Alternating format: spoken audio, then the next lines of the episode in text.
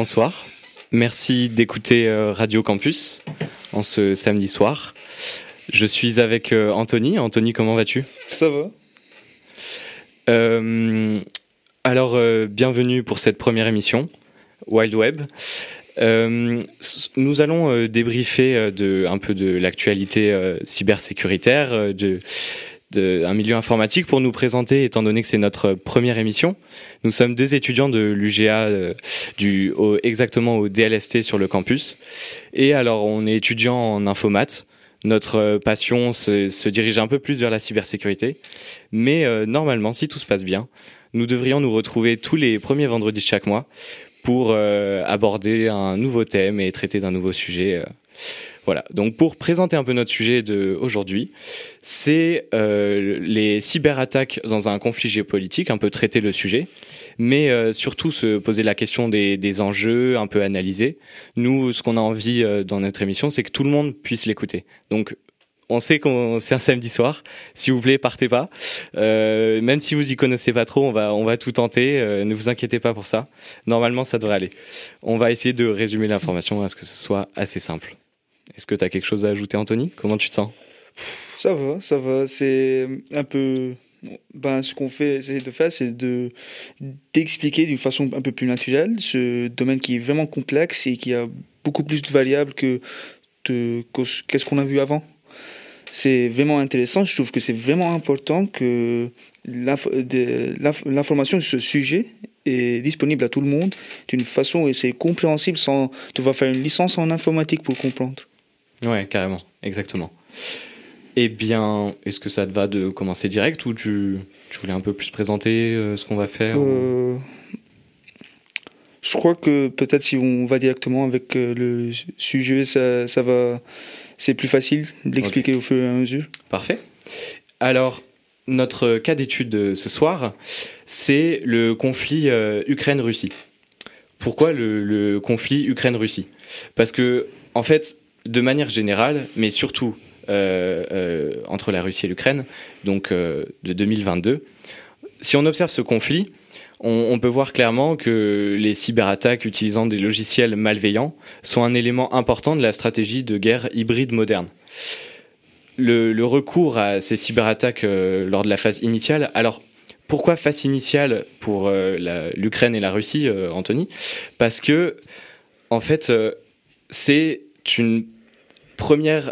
c'est un premier abord, étant donné que euh, il faut connaître une date importante, c'est que l'attaque, elle, physique euh, militaire, euh, advient le, 24 février.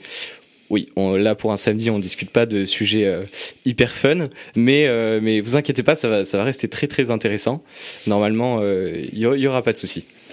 Donc la phase initiale de l'invasion en janvier, donc euh, on peut appeler ça sur le, cyberespace, euh, selon les rapports de, Trustwave, qui est une marque de cybersécurité américaine, pardon, mais qui est aussi euh, et surtout une entreprise de, de télécommunications. et d'autres chercheurs aussi de la cybersécurité montrent que ces, ces cyberattaquants russes ont maintenu, et biélorusses d'ailleurs, ont maintenu la pression en organisant une série d'attaques montrant comment euh, des logiciels malveillants ont été utilisés contre des organisations en Ukraine, soit pour détruire les systèmes ciblés, soit pour en prendre le, contrôle. Il y a il n'y a pas de, comment dire, il y a évidemment pas de hasard à ce que cette attaque euh, euh, se passe alors dans un premier temps, ensuite on, va, je pense que c'est intéressant de d'étudier un peu une chronologie des événements, mais euh, ça, advient dans un contexte important entre la de, déjà gros conflits évidemment la, ce, que, ce qui fait que la guerre a éclaté c'était une de tensions très importantes. C'est pourquoi le, service de sécurité ukrainien SBU déclare avoir neutralisé donc euh, neutraliser euh, c'est arrêter c'est empêcher c'est pas une il faut pas entendre une neutralisation au sens euh, physique mais vraiment avoir empêché, ou alors ça peut être aussi avoir su ensuite réparer très rapidement des, cyberattaques. Donc un chiffre impressionnant de 1200 cyberattaques ou incidents en l'espace de 9 mois l'année dernière, ce qui explique un peu déjà les, tensions importantes entre ces, deux pays. Est-ce que bah, ça te va de commencer par un peu une chronologie événementielle des... Est-ce que tu veux rajouter quelque chose à, euh, non, non, je crois que au fur et à mesure, avec euh, les exemples des attaques, on pourra plus les expliquer et voir que qu'est-ce qui est possible dans le futur, comme peut-être propagande ou malware, et comment les citoyens peuvent être affectés pour pouvoir faire des attaques euh, à un gouvernement. Donc ça va, ça devient de, au fur et à mesure, ça devient à travers les citoyens que ces attaques se passent. Ouais. Ouais, ouais, carrément. Et donc, euh, ces, fameuses attaques, donc euh, la première réelle notable qui déclenche en fait le conflit, la première cyberattaque, c'est le 15 et 16 janvier 2022 qui met en fait euh, down, donc down c'est-à-dire euh, qui met euh, hors, ligne, mais pas exactement hors ligne pour ce coup-ci, vous allez voir, 70 sites gouvernements ukrainiens dont le ministère des Affaires étrangères, le cabinet des ministres, le Conseil de défense et de sécurité nationale, d'où, enfin, j'espère que tout le monde, enfin, tu te rends compte quand même de l'importance de, ces sites, l'importance pour tous les Ukrainiens, même si c'est évident qu'on n'a pas forcément l'habitude de, consulter notre Conseil de défense et de sécurité nationale. Eh bien, les, Ukrainiens ce matin-là ont eu le droit à un message sur le site. C'est pour ça que je ne dis pas qu'il est, down le site, parce qu'en fait, tout simplement, il était changé et, et à cause de. Bon, on va étudier le processus, mais les Ukrainiens ont eu droit à un message euh, faites attention, euh, attendez-vous au pire. Euh, toutes vos données ont été téléchargées sur le réseau public de, Russie. vos ordinateurs vont être détruits. C'est impossible de le restaurer. Bon, évidemment, hein, tu t'en doutes, c'est des menaces, même mm. si une, partie, une partie est sûrement vraie.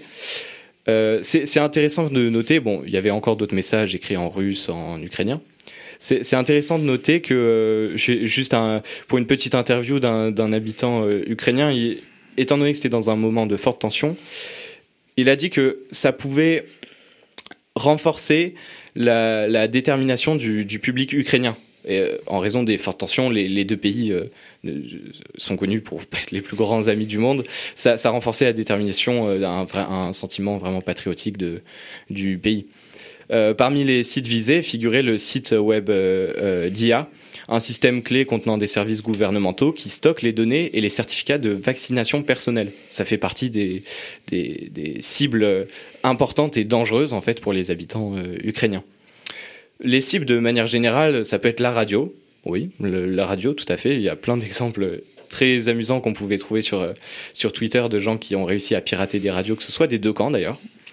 Euh, alors, je dis amusant, évidemment, euh, toute mesure gardée, Anthony, euh, parce que c'est quand même très grave, mais amusant dans le sens où, tiens, la, des Ukrainiens avaient piraté une, une radio russe mm. pour mettre l'hymne ukrainienne, mais en heavy metal. Ça, c'est pas mal diffusé dans, dans, à la radio. Donc, les cibles sont les radios, les télécommunications. Je vais essayer d'aller un peu plus vite sur l'enchaînement de chronologie, parce que, en fait, c'est tout simplement une série d'attaques mm. que, de toute forme, on étudiera un petit peu l'analyse un, peu plus tard. Mais donc, le, le 15 janvier, Microsoft, qui a une place importante dans l'aide dans ensuite, euh, dans, dans l'aide de, de, récupération de données, de euh, post-attaque, Microsoft, euh, le 15 janvier, révèle la découverte de logiciels malveillants sur des sites web ukrainiens. Le 18 janvier, un effacement de données dans des agences gouvernementales ukrainiennes est important. Le 15 février, le ministère ukrainien de la Défense est victime d'une attaque DDoS. Anthony, est-ce que tu veux expliquer très simplement ce que c'est une attaque euh, DDoS euh... Alors, oui, on a un petit, euh, un petit plaisir avec Anthony, c'est de rigoler gentiment des, euh, des, Tu veux donner la trans euh, French translation C'est ça, exactement. euh, alors, en français, qui est pour le, pour le coup est vraiment correct. C'est une attaque par déni de service. C'est vraiment la traduction. C'est une des traductions qui sont qui, qui honnêtement euh, rend le mot un peu plus compréhensible dans le contexte. Donc généralement un DDoS, c'est quand par exemple c'est une attaque où on, suppose qu'on a un réseau. Mhm. Donc, on donne on fait une attaque à ce réseau en donnant beaucoup, euh, supposons, de messages à ce réseau. Et, avec le temps, ça ne peut plus supporter ces messages et donc ça bloque le réseau. Et donc, tu ne peux plus l'accéder. Le thème, généralement, c'est Disrupts the, the, normal traffic of a targeted server. C'est ça. Donc, euh, vraiment l'idée de perturber. C'est bloqué. C'est bloqué. C'est comme si tu mets une. Euh, un grand bloc au milieu d'une route qui a généralement beaucoup de gens et ils peuvent plus euh, l'accéder, Mhm. accéder euh, et la traverser. Exactement. Donc, euh, attaque donc sur la, le- la défense, euh, le ministère ukrainien, pardon, de la, de la défense, oui, je cite, euh, enfin, super important. Et d'ailleurs, je pense que ça concernait évidemment les, les, les, les gens qui travaillaient là-bas. Ça, ça perturbe toutes, toutes les communications, en fait. Le, le 23 février, une troisième attaque des DOS a mis hors service plusieurs sites web du gouvernement ukrainien, dont euh, euh, l'armée et les banques. Ce qu'il faut savoir, c'est que les communications de l'armée sont compromises aussi, donc tout comme le, ministère, ce qui fait que ça, évidemment, empêche l'accès à la quelconque information d'un civil, mais en plus de ça, ça perturbe énormément le travail des, militaires, en fait, dont la communication, qui est la communication du pays, évidemment, surtout, évidemment en temps de guerre. Euh, bien que les sites militaires bancaires aient été décrits comme ayant récupéré euh, très rapidement, le site euh, du SBU, donc de la défense ukrainienne, et lui, il est resté en, en ligne pendant une longue période. Le 24 février, on continue. Cyberattaque de, de Viasat affecte les services à large bande en Ukraine et dans toute l'Europe. Très intéressant, on va étudier ce cas juste après en analyse. Un vrai cas de science-fiction. Le 26 février, les autorités ukrainiennes invitent euh, les civils à rejoindre euh, l'armée informatique ukrainienne. Alors ça, c'est très intéressant. C'est à la fois, on, l'étudiera encore un petit peu après, on en reparlera, mais c'est vraiment une demande d'aide assez soudaine parce que c'est pas, c'est pas, c'est quelque chose d'officiel, mais c'est pas quelque chose qui concernait tous les, les États. Enfin, vraiment, c'était une demande volontaire, de Mm. juste de volontaire en fait. Les autorités ont, au- ukrainiennes ont soutenu une campagne visant à attirer euh, des développeurs et des pirates informatiques. Et euh, impré- chose impressionnante, l'armée a presque immédiatement recruté 184 000 utilisateurs. Alors, à noter que c'est sur son principal, principal canal euh, Telegram, donc le, le chiffre varie. Mais il n'empêche que l'importance est énorme, le soutien est, est colossal. Pour finir, le 2 mars, Microsoft met en garde euh, contre la poursuite de- des attaques euh, de type Wiper, on l'étudiera après. À partir du 6 mars, la Russie a commencé à augmenter euh, considérable- considérablement la fréquence de ces cyberattaques contre les civils ukrainiens. Et à noter que pour la seule journée du 9 mars, un organisme qui s'occupe de, contrer des attaques a intercepté et atténué 4,6 millions d'attaques contre des ordinateurs et des téléphones en Ukraine. Un exemple euh, important, c'est que pour, pour vraiment réaliser la gravité de la situation, c'est que ça concernait aussi, euh, je sais pas si tu le sais, mais des, euh, des enseignes, en fait, euh, euh, des, des centrales nucléaires. En fait, des Mm. centrales nucléaires se sont rendues plus tard, heureusement, n'ont rien eu, mais se sont rendus compte que, euh, que euh, le, le- le logiciel était dans leur, euh, dans, dans leur base de données. Mm. Pour, donc, déjà à partir de ça, on peut constater plusieurs modes d'attaque euh, répétitifs qui se catégorisent finalement en deux grands groupes l'espionnage et le sabotage. Est-ce que tu. Ben, je trouve que l'espionnage et, la, et même la surveillance, honnêtement, c'est une des plus grandes façons où le cyber warfare, est-ce que tu sais le. Euh, t'as, t'as le terme en français? Cyber warfare Hmm, Non. Non. Euh, ben, euh, moi j'ai le terme là. Euh, c'est pour, pour information warfare. C'est l'équivalent d'une euh, ben, d'une guerre d'information. Oui, ok. Oui, oui, bien sûr. Ouais. Donc, avec la donc l'État a plusieurs outils de qui sont qui sont pas nécessairement offensifs pour euh, manipuler un, État externe et même euh, et même av- avoir des informations qui peuvent pas, nécessairement dans, dans un moment donné être importantes mais pour appeler c'est juste pour appeler et on a vu ça beaucoup avec euh, la surveillance globale chez les États-Unis le, système là-bas. Mais c'est vraiment intéressant aussi d'étudier même pas étudier mais de de savoir comment la cryptographie et la cybersécurité, ce qui est un peu la base de la cybersécurité, comment elle a joué un rôle dans l'espionnage. Mhm. Donc, euh, une des juste une, une des premières utilisations de la cryptographie, c'est en en Égypte 1900 avant Jésus-Christ. Mais la première fois une des premières fois où c'était euh, où c'est technique que c'était utilisé dans une guerre, c'est durant l'Empire romain, durant euh, c'était avec Jules César. Donc Jules César utilisait quelque chose que maintenant on appelle le euh, le, le, déchiffrement de César. Donc, euh, c'est le chiffre de César, pardon. Donc, c'est un type de, d'encryption, de, de, chiffrement, où on prend par exemple l'alphabet, tu as la lettre A. Mhm. Après, on fait un décalage, par exemple, de 3. Alors, la lettre A devient la lettre D. Et après, quand on fait un déchiffrement, la lettre D devient la lettre A. Et ils ont utilisé ça durant les guerres dans, euh, ils ont utilisé ça principalement dans l'Empire romain pour gagner des guerres et pour communiquer. Car une des principaux problèmes de l'espionnage, c'est pas l'espionnage lui-même, c'est le, c'est le transport des messages. Mhm. C'est ça où on trouve difficulté, car avant, tout, est, tout était contrôlé. Mhm. Donc peut-être euh, un peu plus à cette période. Euh, oui. maintenant, tout autant, mais on a aussi cette nouvelle partie de espionnage à, but informatif, pas pour mm. son propre camp, mais pour, euh, pour le, camp ennemi euh, oui, de, de, renseignement. Oui. Et la cryptographie a joué un grand rôle dans la plupart des grands événements dans l'histoire. Avec, par exemple, il y a, c'est connu que euh, le déchiffrement a, a, joué un grand rôle dans l'exécution de Mary Queen of Scots, le, la, reine de Scotland, par exemple. Donc, euh, ça a joué un grand rôle et, ça a évolué avec le temps et ça a devenu la base du, surveillance mondiale. Ok. Donc, tu as la cryptographie, elle a développé l'espionnage, et après l'espionnage a développé la surveillance mondiale. Mhm. Maintenant, les choses ont changé. Tu as le développement de la technologie qui a permis au pays de mener des guerres sans avoir besoin d'envoyer des troupes à l'étranger. Un exemple célèbre est le scandale PRISM. C'était une opération euh, créée par le gouvernement américain qui était chargée de, surveiller des entités, pas, des, pas nécessairement euh, euh, non américaines. Mais des entités américaines et des entités, des entités non américaines euh, sans consentement. Donc, ce que faisait la NASA, c'était il euh, faisait qu'il payait des tech companies, des, des, entreprises de technologie, pour avoir accès à, leur, euh, à leurs données.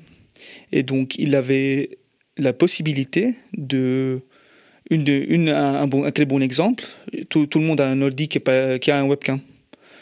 Il pouvait accéder à la webcam sans que la lumière de, du webcam s'allume. Mhm. Donc ils avaient accès à cette technologie avec le but, entre, guillemets, d'arrêter des attaques terroristes. Tout ça, ça, a commencé après 9-11 euh, chez les Américains. Mais la statistique montre autre chose. Ça pas vraiment. Ils, disent euh, que ça a aidé à arrêter plusieurs attaques terroristes, mais ce, la réaction globale, et ça a été. Et même la réaction du gouvernement au whistleblower Edward Snowden. Whistleblower, c'est quand, par exemple, tu as une, as une personne qui travaille dans une entreprise mm-hmm. et cette personne euh, prend des secrets de cette entreprise et le, le, le rend public. Mm-hmm. Par, par une, euh, un principe de corruption ou par un principe bah, Ça peut être général. Donc, par exemple, il y a beaucoup de whistleblowers dans, maintenant qui c'est pas pour des intérêts gouvernementaux ça peut être juste qu'une autre euh, entreprise lui paye pour, pour par exemple dire quelque chose c'est c'est pas nécessairement pour des zones gouvernementales donc il n'y a pas euh, tu peux c'est pas nécessairement pour, pour une bonne cause d'être un whistleblower mais la réaction du gouvernement à cause de ce whistleblower qui est Edward Snowden, qui a dit à tout le monde, c'est ça, ce, c'est ça ce qu'ils font les Américains. Mhm. Ils ont une surveillance globale qui, qui a un but d'avoir des informations sur, des, sur d'autres pays et sur des individus qui sont aussi dans, dans le pays lui-même pour pouvoir manipuler euh, les autres pays économiquement, pour pouvoir euh, même avoir des, faire, faire euh, prévoir des attaques et savoir qu'est-ce qu'il peut attendre après de ces attaques. Car le problème avec la surveillance, c'est généralement, tu, tu peux pas savoir que tu es surveillé. T'as pas une trace. Oui. C'est ça un grand problème maintenant. Et c'est ça ce, ce qui inquiète le monde.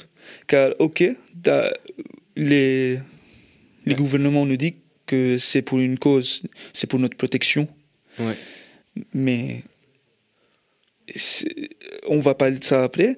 C'est vraiment pas si loin d'un crime de guerre. Ouais, On va parler de ça d'après. Exactement. Car ouais, euh, généralement, c'est une. Mais, mais aussi, ce qui est intéressant, c'est que maintenant, des gouvernements font des guerres sans que, par exemple, l'autre gouvernement sache qui, qui est dans, dans une guerre. Donc, par exemple, tu as une entité comme les États-Unis ou comme la Chine. Elles peuvent faire des cyberattaques, elles peuvent avoir accès, elles peuvent faire des deals avec des entreprises pour avoir accès à, à- à des données. Et donc, l'autre euh, l'autre gouvernement ne, sait pas ça. Oui, bien sûr. Donc, ils peuvent, par exemple, même s'ils prévoient quelque chose, ils font une contre-attaque, they're on the same page. T'as pas cette euh, surprise, l'effet de surprise. Donc, ça change tout maintenant. Tout à fait, puisque tu dis euh, sur la surveillance aussi, on va pouvoir euh, le, le constater. En fait, l'idée de savoir si on est surveillé, effectivement, c'est très compliqué techniquement. Il n'empêche que quelques pistes vont le permettre. On va, on va, on va le revoir euh, en revenant sur ce conflit Ukraine-Russie. Moi, ce que je te propose, c'est de faire une petite pause musicale. Donc, Donc, en attendant, revenons à notre émission assumée du, du samedi soir sur notre, euh, sur notre enjeu euh, cybersécuritaire. euh, Maintenant, oui, tu, tu veux, je trouve que c'est intéressant qu'on continue avec. J'ai juste encore une petite anecdote sur la surveillance et comment ça s'applique dans la guerre. ouais, Il y a une, petite- une petite anecdote de Sun Tzu que je trouve que c'est vraiment intéressant. Il dit Combattre et vaincre dans toutes nos batailles n'est pas une excellence suprême. L'excellence suprême consiste à briser la résistance de l'ennemi sans combattre.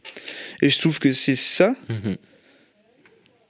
où la cybersécurité et le cyber warfare et la guerre d'information changent tout. Mhm. Tout à fait. Non, mais je te rejoins carrément. Et puis surtout, euh, on va pouvoir étudier là, cet enjeu de.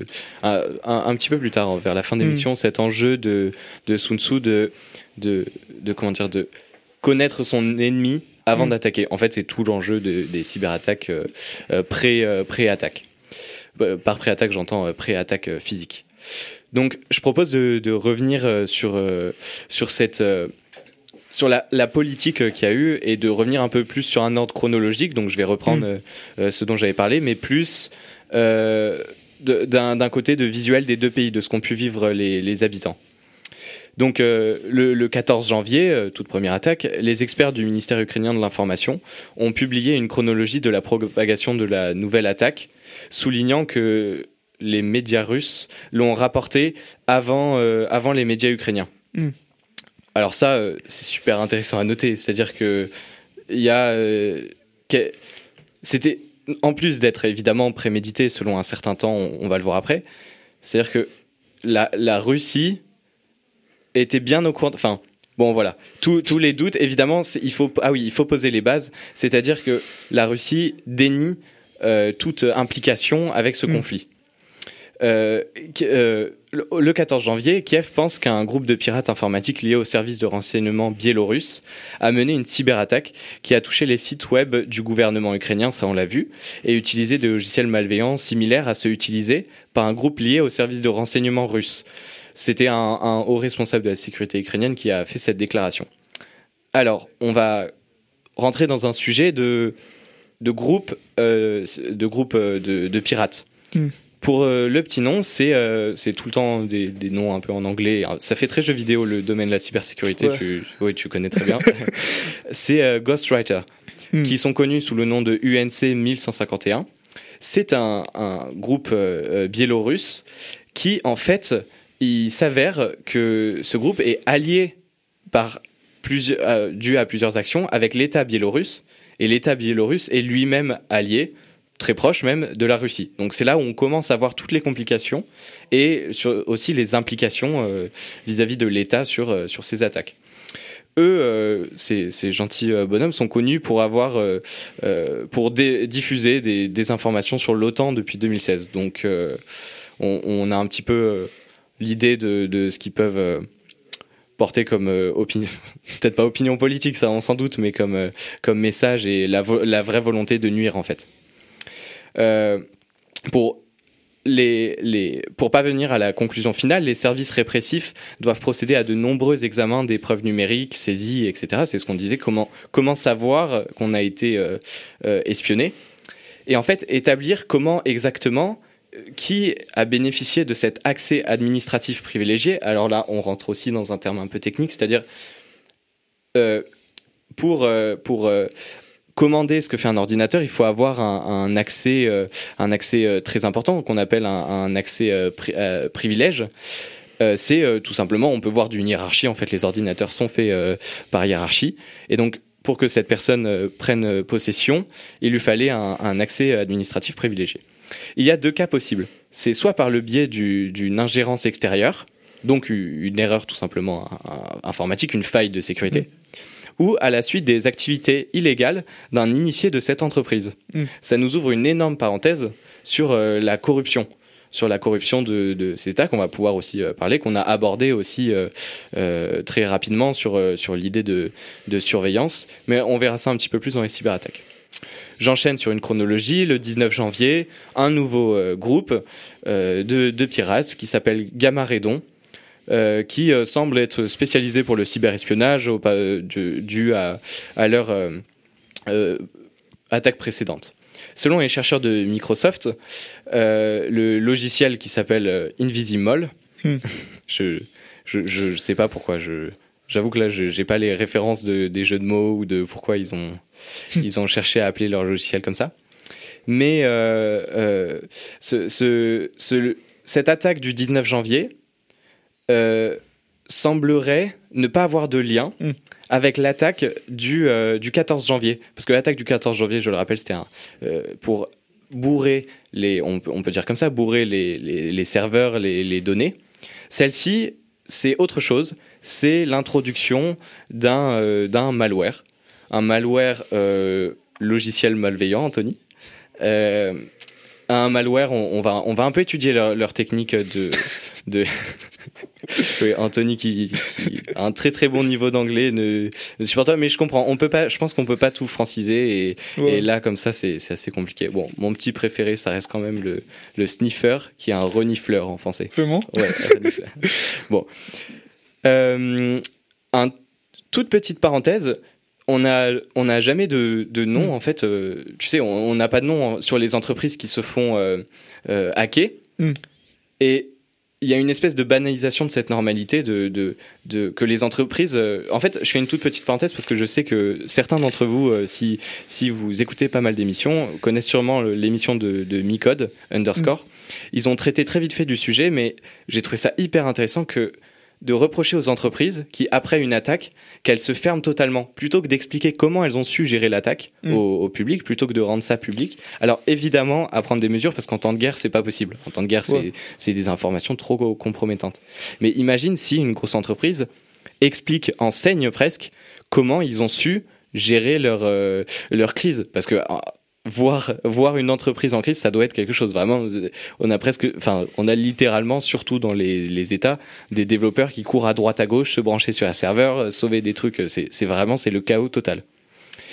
Euh, le, le, 15 février, d'autres acteurs de la menace euh, activement impliqués, tels que UNC 2589, c'est simple à dire, merci à eux, également connus sous le nom d'Ember Beer ou de euh, Lore 53, mais j'en passe, de nombreux groupes, euh, ne présente pas de lien aussi clair avec les services spéciaux russes.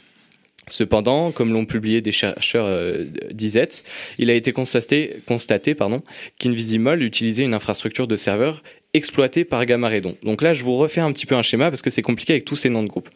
Donc, on a des groupes russes qui sont confirmés être russes, qui sont hmm. indépendants, un peu autogérés, qui collaborent avec un groupe de pirates biélorusses qui, eux, collaborent avec l'État et l'État collabore avec la Russie. Donc, c'est comment dire Je n'ai pas peur de dire que ça paraît presque impossible que l'État russe n'ait aucune implication dans ça. et bien évidemment, il y a une série de, preuves incalculables, mais, mais c'est quand même important de noter qu'ils n'ont toujours pas confirmé cette, cette implication. Et, et euh, pour leur défense, ça paraît intéressant. Et ça ouvre un autre débat sur euh, pourquoi autant se cacher de cyberattaques et pas se, cacher que par contre ils, ont tué physiquement mm. des soldats Ça c'est très impressionnant.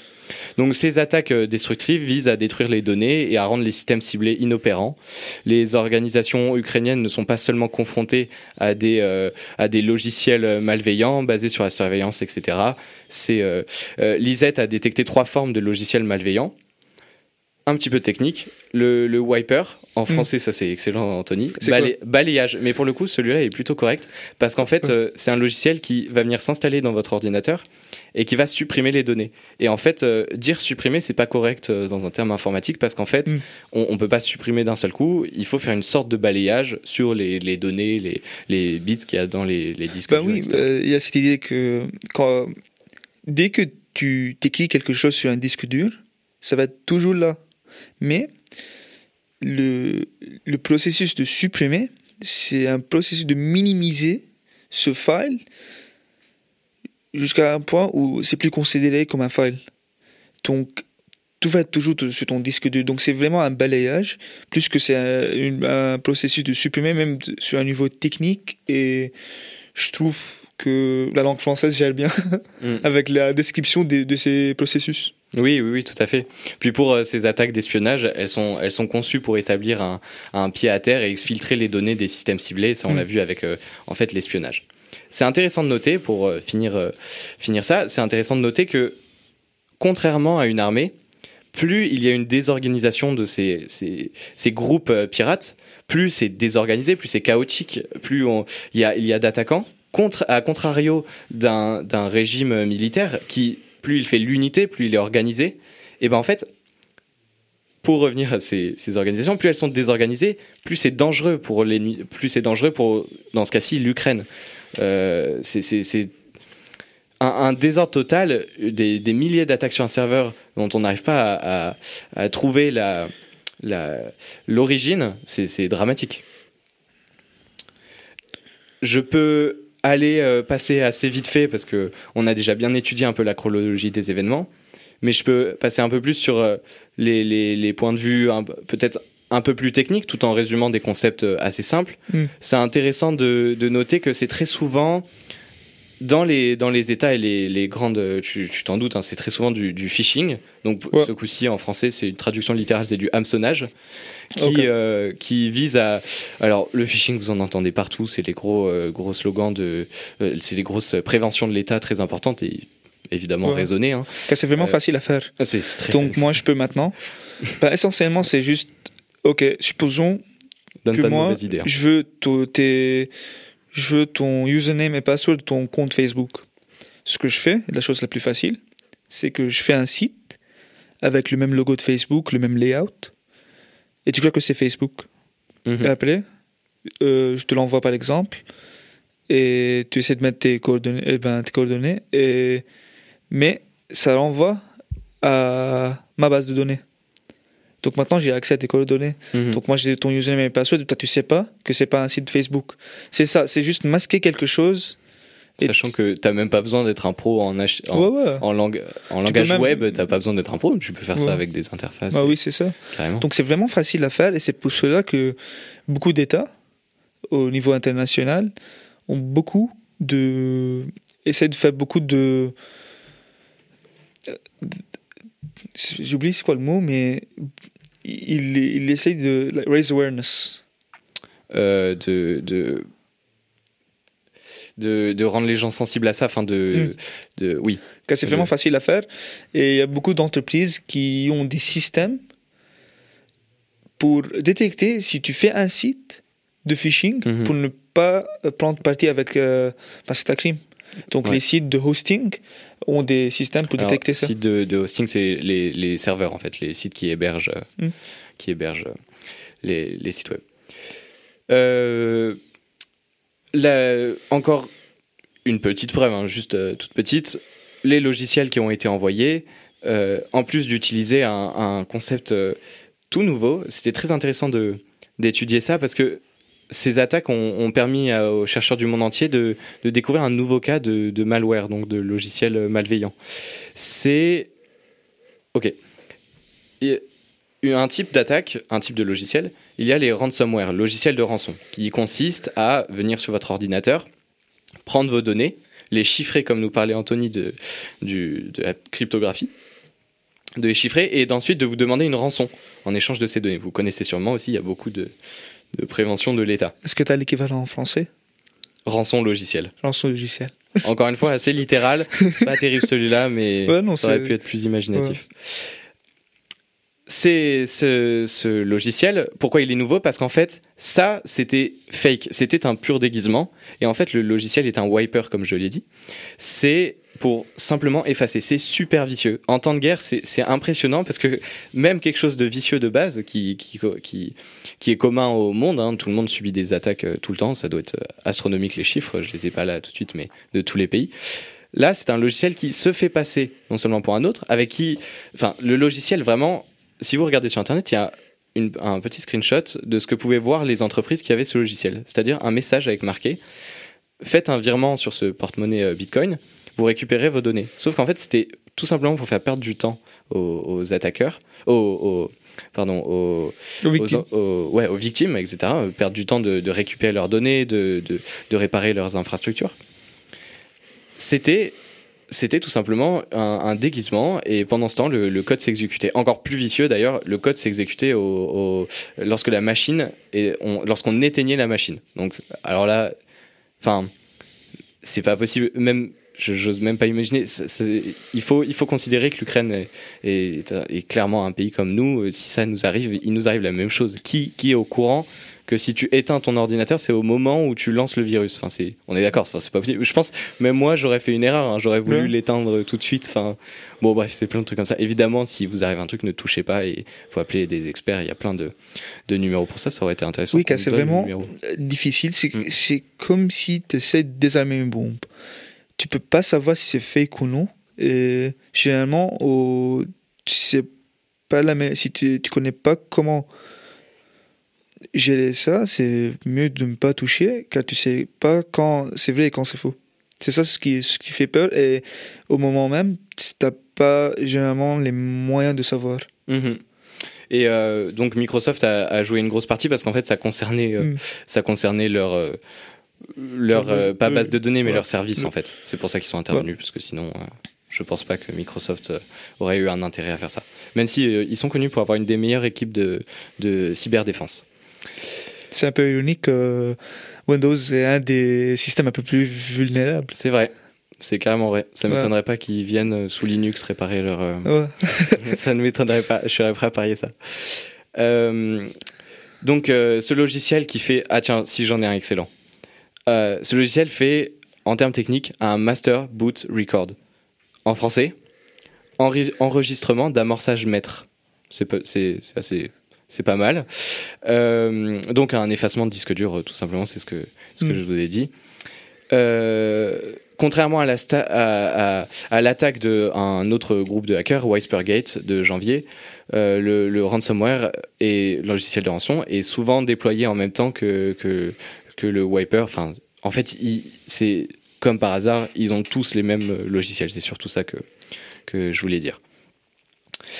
Est-ce que tu veux rajouter un euh, Je trouve qu'on n'a pas encore parlé d'un aspect vraiment important et vraiment subtil. Uh, it's very subtle right now. C'est pas nécessairement une attaque. C'est ça, c'est une manipulation. Oui. On parle pas suffisamment de la manipulation à travers la technologie et l'informatique. Donc, avec la naissance de la, la cybersécurité et, de la le développement de la technologie, maintenant, on, voit en même temps l'évolution de la propagande. Et maintenant, on a parlé ça, un peu de ça au début, on a le concept, le concept de guerre d'information. Mhm.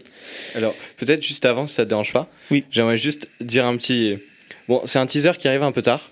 Mais pour terminer vraiment notre cas d'étude euh, euh, purement technique, je vais, euh, je vais vous lire le premier paragraphe du magazine Wired qui est connu pour être un, un magazine visé plutôt IT. Mm.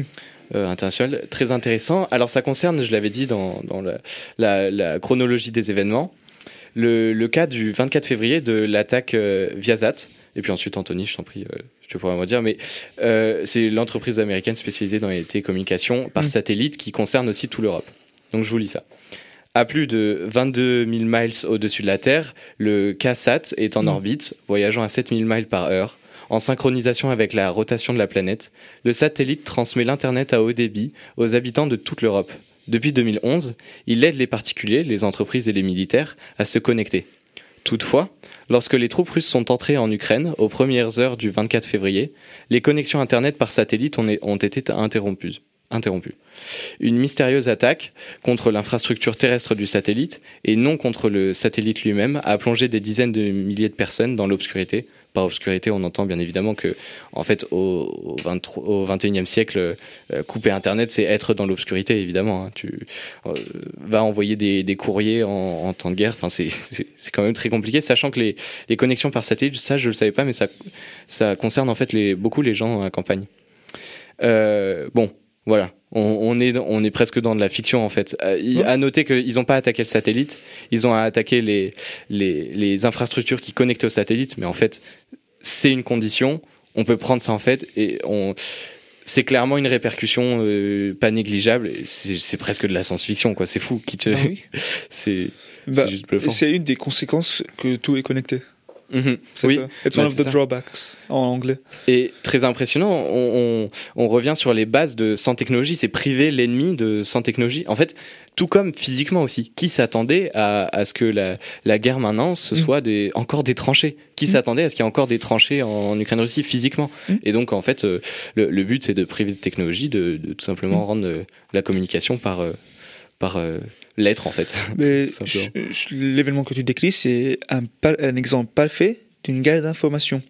Donc généralement, une définition d'une guerre d'information, c'est une opération ou une guerre menée dans le but d'obtenir un avantage informationnel sur l'adversaire. Donc, ça peut prendre plusieurs formes. Tu as des euh, transmissions télévisuelles de- sur l'Internet ou sur la radio qui peuvent être euh, perturbées, pas des DDoS, pas quoi que ce soit. Tu as des, par exemple, les réseaux de logistique qui peuvent être désactivés, tu as des réseaux de communication qui peuvent être interrompus, tu as des infrastructures connectées comme des hôpitaux qui peuvent être interrompus, ça c'est vraiment dangereux.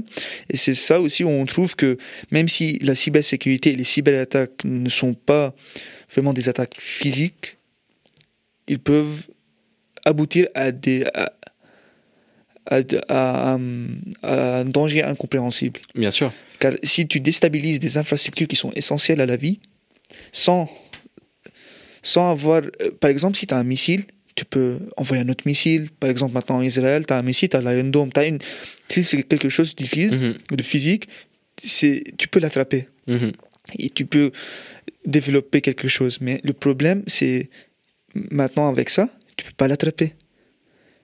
Donc, Ouais. tu dois attendre que ça se passe, que le danger est venu pour pouvoir l'attraper. Puis le temps de réaction est infime. Ben oui, c'est ça. C'est instantané. Tu peux pas voir l'attaque venir euh, euh, euh, dans le ciel. C'est ça qui est vraiment dangereux. Et donc, tu as plusieurs types euh, de, de formes de- d'opérations qui peuvent prendre place. Et on a vu ça en Ukraine Russie aussi, sur Twitter. Maintenant, c'est X, mais avant, c'était Twitter. euh, Mhm. c'était en février 2022. Il y a, il y a beaucoup d'organisations ont fait des recherches sur ça. Il y a une appro- approxima- euh, approximativement 3 300 049 349 000, pardon, 349 455 messages de Twitter avec un soutien pro-russe. Mhm. Et pour la plupart de ces messages, on a environ, environ 251 000 retweets. Donc, tous ces tweets-là étaient, étaient vus par 14,4 millions d'utilisateurs. Mais ce qui est intéressant, c'est on a euh, des preuves que il y a une très, il y avait un très grand nombre de cette diffusion qui était causée par des bots. Et les bots jouent un grand rôle, un grand euh, rôle. euh, c'est un- pardon, je confonds les, les termes en anglais. Un Mhm. grand rôle dans la propagation de fausses informations. Car c'est vraiment facile. Et c'est vraiment facile Mhm. à créer. Ah bah oui, le- le- la campagne de désinformation était monstrueuse. Des, que- je pense qu'on peut dire aussi, j'oserais dire, un peu des deux côtés. Hmm. Bah, étant donné que c'est dans un contexte de tension, Bah de- oui, c'est un contexte de, guerre. Là. un contexte aussi important à noter de, Mm. de corruption en, en- en Ukraine. Évidemment, il y a sûrement un côté qui est plus fort que l'autre, mais là, là n'est pas l'intérêt. Je pense que des deux côtés, le- le- l'idée de propagande est monstrueuse. Imagine que tu peux créer une population qui n'existe pas, qui parle et qui dit et qui peut propager, des, distribuer des informations qui n'ont pas nécessairement un fondement. Ils peuvent répéter les mêmes choses et quand le nombre, par exemple, tu as Twitter, quand un nombre d'hashtags été- quand le nombre d'utilisation d'un hashtag augmente, Mhm. euh, l'algorithme le sélectionne pour être distribué au monde. Donc moi, je peux créer un bot. Un bot, c'est un, c'est pas, euh, si je veux résumer, c'est un programme qui prend pas nécessairement l'identité, mais que qui essaye de faire quelque chose à la place d'un- d'une personne.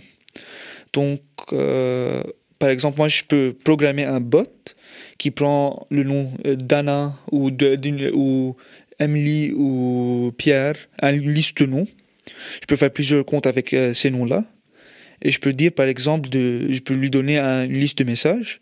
Et il peut choisir quel message il veut, et un peu pour euh, différencier un peu et pour que ça soit plus, beaucoup plus naturel.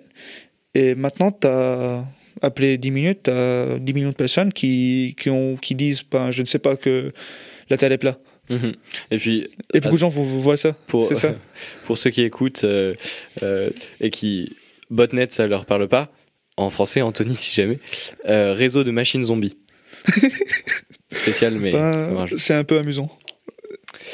la, la réaction c'était très très intéressant de voir la réaction du, du monde face à, à ces attaques. Euh, annonce de, renforcement de, l'OTAN, évidemment, qui euh, euh, déclare qu'elle signerait bientôt un accord avec l'Ukraine sur le renforcement de la coopération cybernétique, qui lui donnerait un accès à la plateforme de partage d'informations sur les logiciels malveillants de, l'Alliance.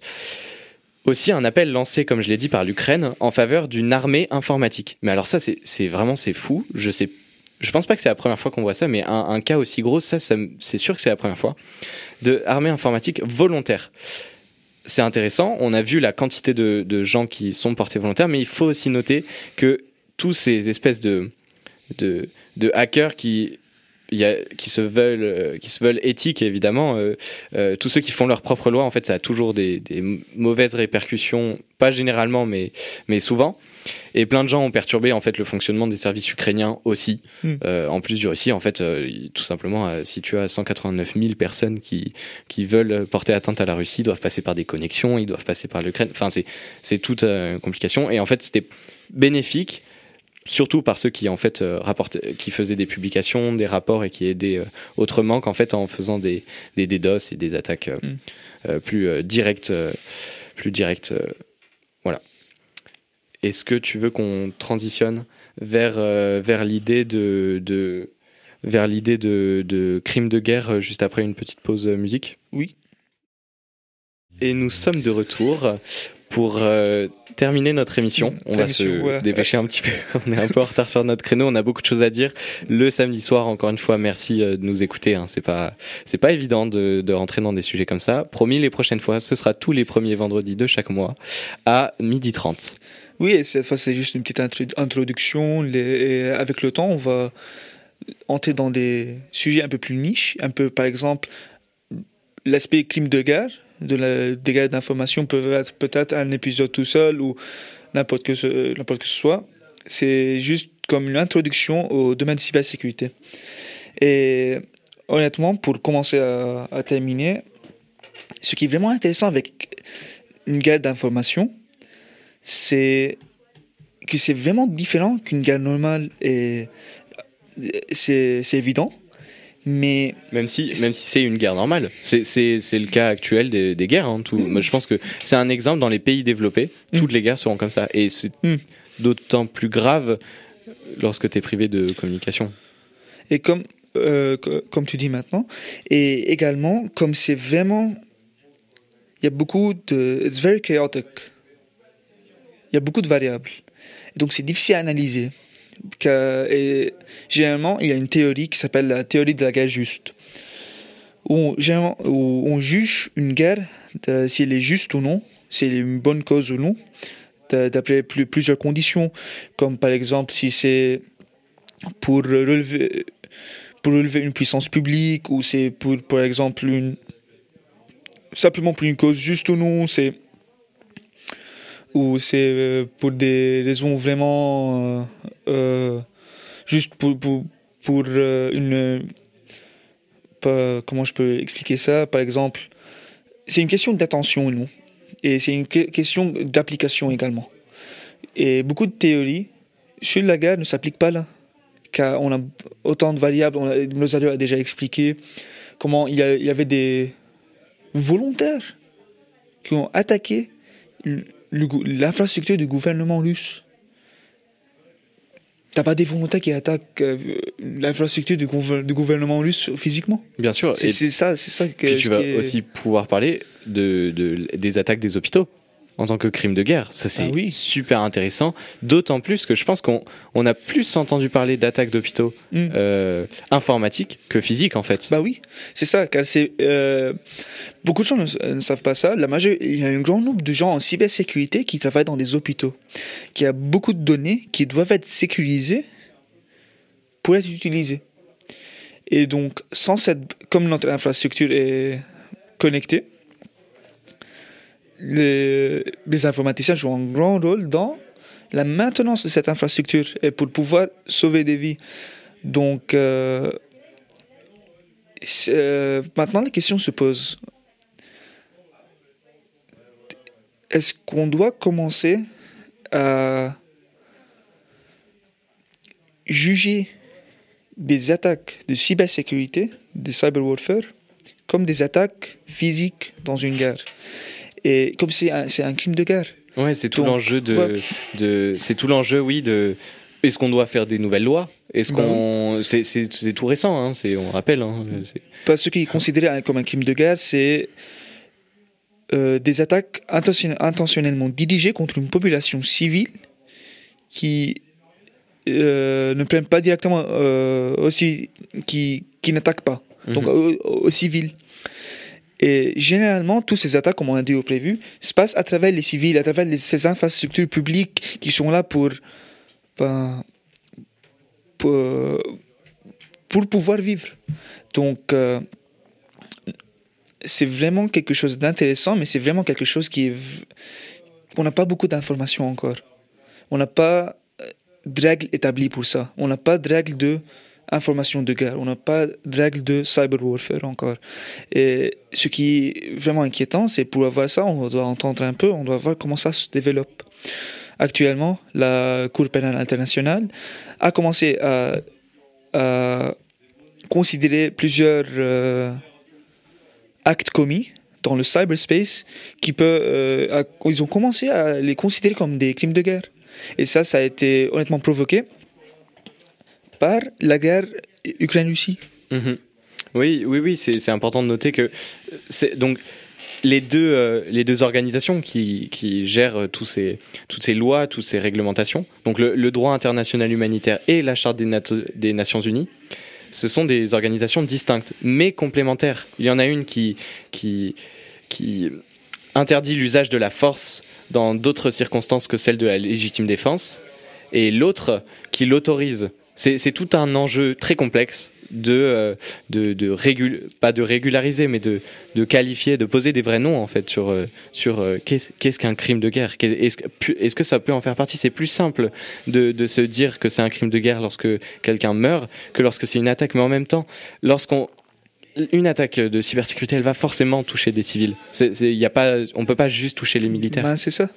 Car si on touche, ben, généralement les gouvernements, l'entité est sécurisée. Et donc, pour attaquer, c'est c'est à travers ces institutions-là. Et une, mais tout ça, honnêtement, euh, actuellement, c'est vraiment vague, car c'est toujours nouveau. On voit ça un peu maintenant dans la guerre euh, israélo-palestinienne, par exemple. On voit ça maintenant, même pas dans des guerres directes. On voit, euh, ça avec euh, TikTok la Chine et les États-Unis. Mais on a une chose qui est sûre, c'est même si cet aspect de la guerre ne cause pas nécessairement du, mal directement, il peut détruire des infrastructures essentielles à la vie sans les difficultés liées au lancement du missile. Et c'est ça qui est dangereux. C'est cette. On n'a plus, plus besoin d'un capital pour être dangereux. T'as pas nécessairement besoin d'un pouvoir physique maintenant. Maintenant, tu peux avoir un pouvoir intellectuel, l'accès à un réseau, et tu peux faire des choses qui sont vraiment, vraiment dangereuses. Et on doit ne pas sous-estimer ça. On doit donner ça beaucoup d'importance. Car on ne sait pas quand ça va, ça va changer tout. Mhm. Ok. Je pense qu'on a fait un peu le tour de, notre côté sur le droit humain, sur mm. le l'aspect euh, peut-on qualifier ça un crime de guerre, euh, qui est encore évidemment discuté. Je pense qu'on arrive à la clôturation de, notre émission. J'y pense que j'ai oublié de, citer le, son qui est passé, c'était euh, Plantasia, le second son Plantasia de, de Mort Garson de, de l'album Mother Earth Plantasia, album d'ailleurs mm.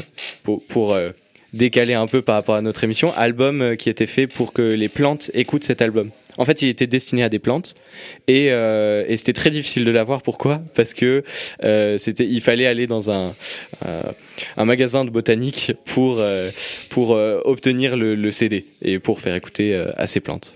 Je pense qu'on peut terminer sur cette petite note là. Est-ce que tu avais quelque chose à rajouter? Je veux merci beaucoup Ouais, merci euh, Anthony. Un samedi à 20h, on parle de la cybersécurité, donc si vous nous entendez, merci beaucoup vraiment et euh, à la prochaine.